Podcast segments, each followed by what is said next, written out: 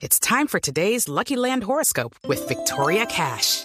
Life's gotten mundane, so shake up the daily routine and be adventurous with a trip to Lucky Land. You know what they say. Your chance to win starts with a spin. So go to LuckyLandSlots.com to play over 100 social casino-style games for free for your chance to redeem some serious prizes. Get lucky today at LuckyLandSlots.com. Available to players in the U.S., excluding Washington and Michigan. No purchase necessary. VGW Group. Void or prohibited by law. 18 plus. Terms and conditions apply. El doctor Fernando Araujo es el coordinador ponente de esta ley que el gobierno llama de financiamiento. Senador Araujo, buenos días. Buenos días, Néstor. Un gusto saludarte a ti, a tu equipo de trabajo y a los colombianos que nos escuchan a esta hora. Senador, el gobierno comienza la discusión formalmente hoy a las 9 de la mañana en discusiones conjuntas de las comisiones terceras y cuartas de Senado y Cámara. ¿Qué está pasando en estas charlas privadas del ministro de Hacienda con los congresistas? Ahí, ayer hubo una reunión, la primera reunión de ponentes. Eh, somos 34 ponentes que conforman eh, las cuatro comisiones económicas de Senado y Cámara, terceras y cuartas. Ahí la participación de todos los partidos políticos que integran estas comisiones. Y entonces ayer comenzamos con una discusión, primero metodológica, revisar los cronogramas, y tenemos el gran propósito de poder llevar a discusión esta ley de financiamiento a las plenarias en la primera semana de diciembre. No es fácil, no es fácil eh, lograr un gran consenso en este sentido, requiere escuchar mucho las propuestas de las distintas bancadas, de los distintos ponentes, los distintos partidos, de los gremios, de los sectores sociales, de los sindicatos, han visto al ministro, en fin. ¿El ministro está cediendo en el tema del IVA a los alimentos de la canasta familiar? Yo veo al ministro con muy buena tónica de escuchar, de mirar una opción distinta que reemplace el IVA a los bienes sensibles de la canasta básica. Eh, creo que se van a encontrar alternativas, no son fáciles, usted sabe que la situación fiscal del país es difícil, el déficit fiscal de este año es de 3,1%, pero la regla fiscal, que es esa institución que nos impusimos para lograr eh, sostenibilidad en términos fiscales, el próximo año se reduce a 2,4. Es una reducción importante y que, que, que, además tiene la presión de un alto endeudamiento. Y el país tiene un endeudamiento del 55%, venía del, del 43%.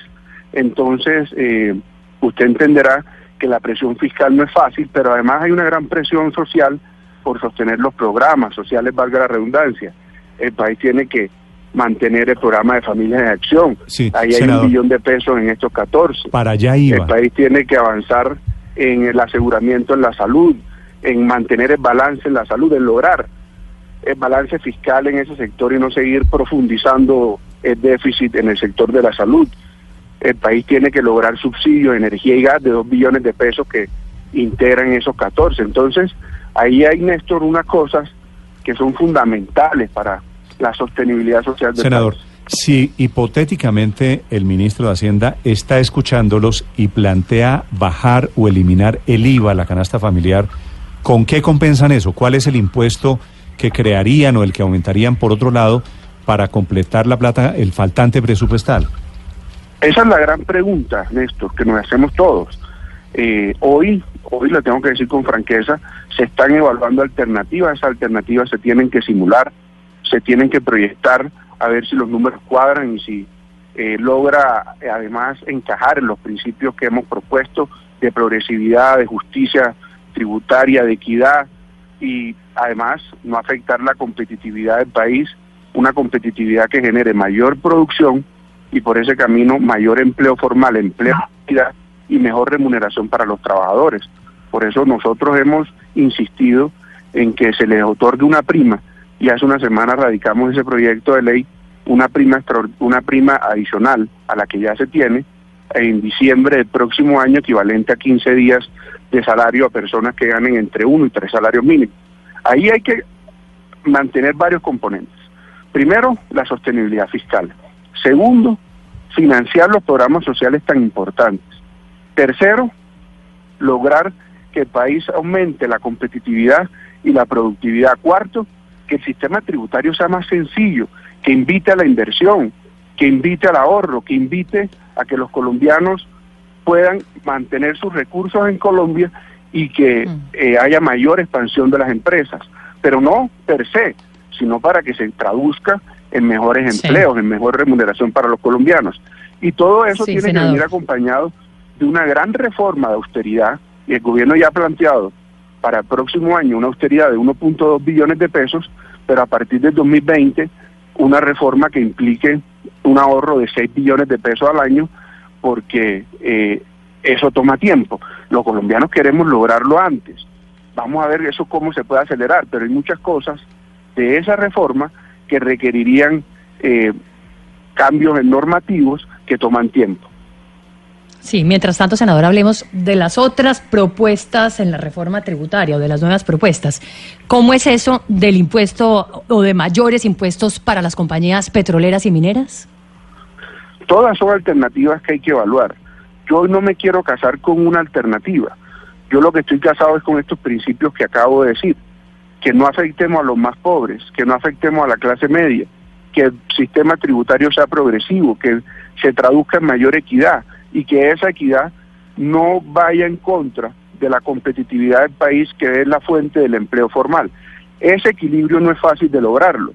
Eso requiere entonces que también se haga una reforma estructural a la estructura, valga la redundancia, del Estado, a los gastos del Estado. Hay muchos gastos que se han convertido en gastos permanentes que se financiaron con fuentes no permanentes y son los que han ido generando este enorme déficit y esta enorme presión fiscal y que ha Araujo, llevado el endeudamiento a un nivel tan alto. Quería preguntarle una cosa específicamente. Ustedes los ponentes se deben haber reunido. ¿De qué porcentaje han hablado finalmente para el IVA? ¿De menos del 10, del 5? ¿Nos puede dar algún dato? Ayer, ayer fue la primera reunión de ponentes y quiero contarle que avanzamos en tres temas.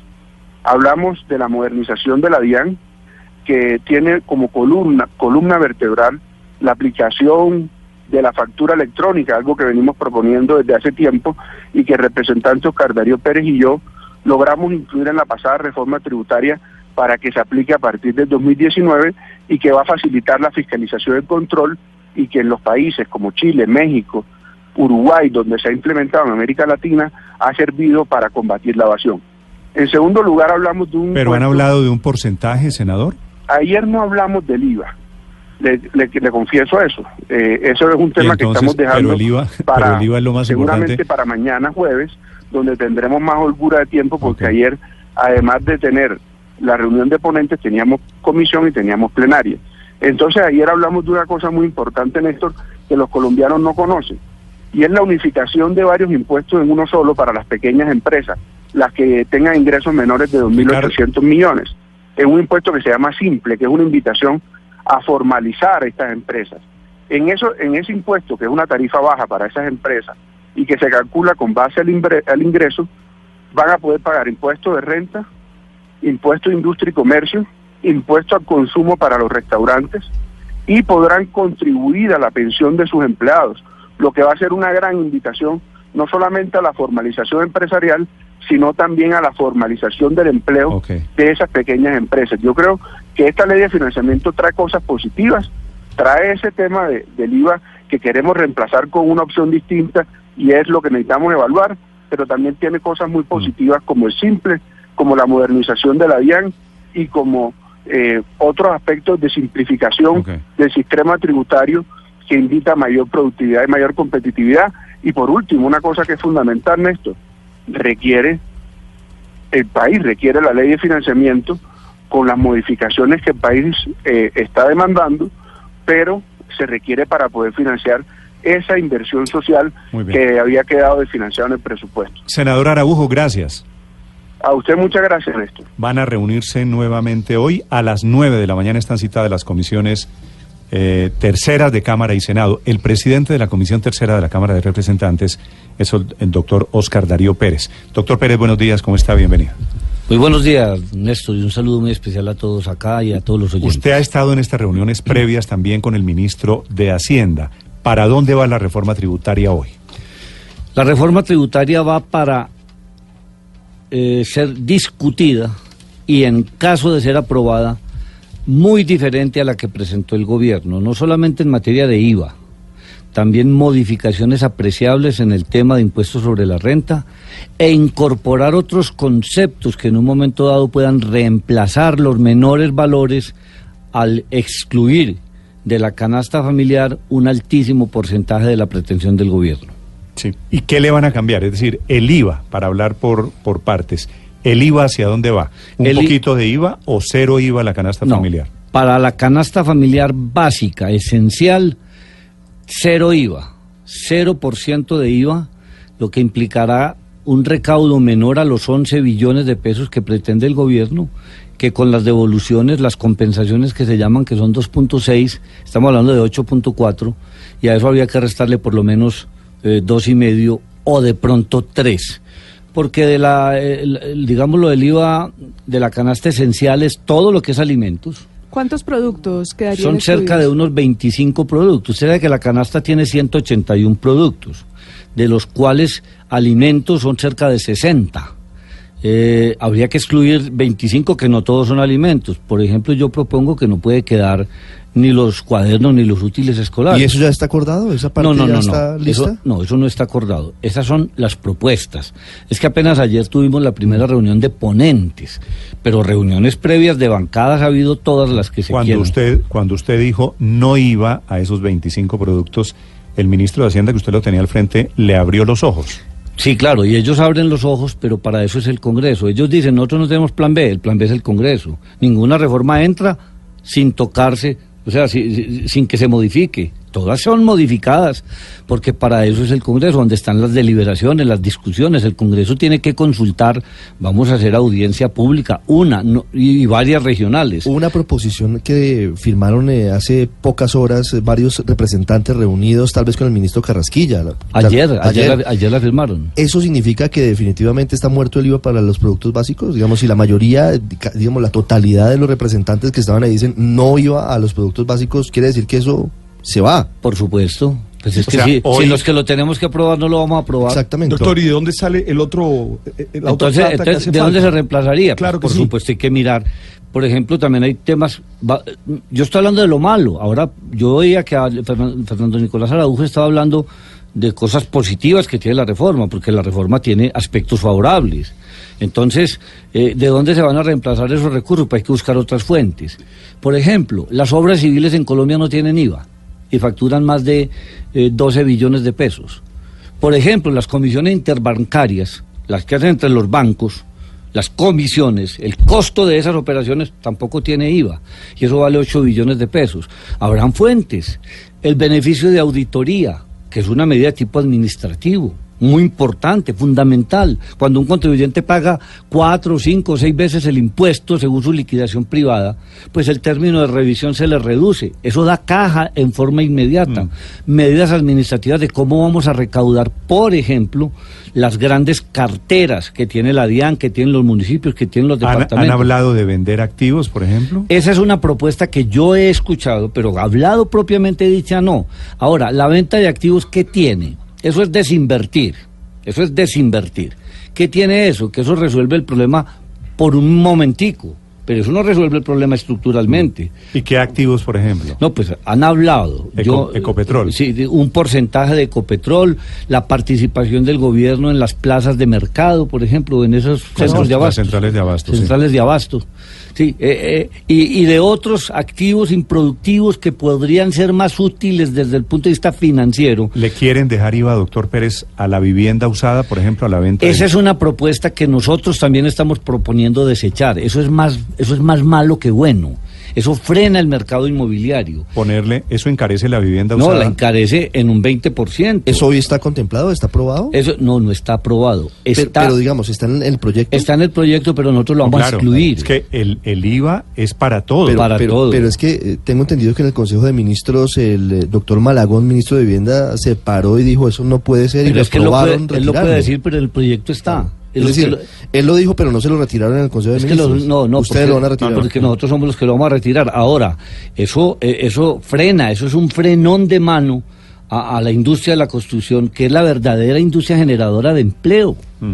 Doctor Pérez, pero usted, es decir, el IVA para el resto de productos de la canasta familiar, que no son estos 30 de la canasta básica, sino los otros 150 de los que usted nos habla, ¿quedaría en 19%? No, es que no son 150 porque de los 180 productos el 53% ya, Ya está lo tiene. grabado. Eh, bueno, entonces, Entonces ha- habrán algunos los nuevos, los nuevos de la canasta familiar que se les pondría el IVA, No, eh, ¿se les que- pondría 19 No, o no, un, no, o no un porcentaje menor? Es que habría que ver qué tipo de, de productos de canasta, de canasta estamos hablando. Aquí hablamos, por ejemplo, excluir los alimentos. Y en los alimentos está la carne de cerdo, de pollo, de res y de pescado. Entonces, ¿habrá alguna diferencia entre lo que es una trucha y lo que es un salmón, o lo que es un pargo rojo, o lo que es una langosta, o lo que es un pulpo? Entonces, ahí tendremos que mirar qué es lo que... Pero en términos re- generales, ¿les interesa dejarlo en 19% a los que se les va a poner el IVA? En ¿O términos quieren poner un porcentaje eh, menor? No, en términos generales, la propuesta es 18, 17. Algunos, algunos vienen diciendo que entonces no pensemos 18, 17 y no 19, pero a algunos productos. O sea, que se quede el IVA como está, sí, en 19%. pero, pero, pero nosotros Y al a menos unos nuevos productos se les ponga de todas al- a, maneras, una- a unos nuevos productos y servicios, se les pondría el por 18 o el servicios, 17. servicios como cuáles, por ejemplo. como el que le dije ahora, por ejemplo, el de las obras públicas. Bueno, ese es un producto, sí. No es de canasta familiar, pero de canasta familiar. De canasta familiar. el salmón pondría, podría Eh, yo tener creo el que- 18%. sí, yo creo que ya lo tiene, pero si no lo tiene, lo, lo tendría. Pero lo que sí no tiene son otra serie de productos. Por ejemplo, es que uno habla del genérico, quesos. Pero algo hay de diferencia de un queso artesanal, para no llamarlo de alguna otra forma, a un queso azul. Por poner Pero ese hay- ejemplo. O sea, hay unos productos que podrían tener IVA que parecen más sofisticados eh, y otros ¿Y quiénes los consumen? O sea, Claro. más que sofisticado es qué, qué, qué segmento de la población los consume y cuál es su o capacidad sea, de pago. no, uno no puede meter en la misma canasta al salmón que a la trucha. No puede, Ok. ¿Y el, y el IVA sería, perdóneme en esto solamente, sería pleno para esos productos? por supuesto. Sí, die- 19, la tarifa que se queda. Claro, pero, senadora, a ver, si estamos hablando entonces de una tarifa general del 19% que se deja así para algunos, de otra tarifa del 18% para otros, No. de una tarifa, no, pero lo acaba de decir usted hace un minuto. No, yo acabo de decir que si es el 19 no es el 18. Es al revés, Paola, que todo el IVA se quedaría en 19%, no lo bajan a 17 como está propuesto en la reforma tributaria, y que algunos productos poquitos de la canasta familiar Quedarían excluidos. dirigidos de consumo de Sí, consumo estrato sofi- alto. sofisticado en estrato alto Y ma- y quedarían grabados con el IVA del 19%. Y más que excluidos quedarían exentos, porque por ejemplo, todo lo de los pollos, los huevos quedaría exento, lo que les daría posibilidad de, de- de- del IVA descontable, que es un menor valor del producto, o sea, que haría que la cadena haga que el producto valga menos. Entiendo. Que quedaría con una tarifa del 0%, pero no es como volver un poco a la colcha de retazos con diferentes tarifas del IVA. Hoy Cuando lo que se quería justamente era unificarlo para hacer todo más sencillo, más fácil y más transparente. Tiene toda la razón, pero es que hoy es una colcha de retazos. Hoy tenemos 5, 8, 10 y 19. 10 y 19. Hoy es una colcha de Ah, no, retazos. pero es que- Lo ideal sería una sola tarifa. Ahí es donde cobra de pronto vigencia la propuesta de algunos, que por qué no volvemos al impuesto a las ventas. Es decir, no hay IVA. Volver al impuesto a las ventas es un porcentaje menor, no sé, el 10, el 12, el 13, para todos, con excepción de los de la canasta básica, canasta familiar Sí, básica, sí. y ahí no habría lugar a devolución. Todo se volvería impuesto, Impuesto, sí. que es mayor valor del costo. Entonces, nosotros apenas hemos tenido una deliberación. Esa propuesta de lo, del impuesto a las ventas, eso no se ha descartado Bueno, tampoco. Esta es la actualización de en qué va hoy la reforma tributaria. Doctor Pérez, gracias. Bueno, muchas gracias a ustedes. En pensiones, por ejemplo, también hay un análisis de Hay que... de pe- que- pensiones, de momento en la propuesta están grabadas pensiones de más de 4 millones 700 mil pesos. cuatro millones ochocientos. 4,800. De todas maneras, con la alternativa que ¿Cuál ustedes... es, ¿Cuál es la idea para las pensiones? La idea sería que 4 millones 800 son el 94% de los pensionados de Colombia, están por debajo de esa cifra. De todas maneras hay que analizar el efecto social de una decisión de ese tamaño, porque tendrían, es tan gravosa la tarifa, ¿Cuántas pensiones son de menos de 4,800? ¿El 90 y qué? el 94%. O sea, sería, sería un impuesto solamente Para al el se- 6% sí, de las pensiones es correcto. más altas. Pero también hay que mirar que un pensionado se pensiona con el 75% y después el aumento de la pensión cada año sobre el IPC y no sobre el crecimiento del salario mínimo, lo que ha rezagado el poder adquisitivo de las pensiones. No, pero además es que sería un, un IVA a las pensiones. Bueno, no eh, IVA, un, renta. Sí, un Pero impuesto- sería un impuesto, muy alto, ¿no? Y además un impuesto muy alto. Y ¿Cuán- además, ¿Cuánto es renta para pensiones? no, pues es que es decir, eh, eh, el punto 5%.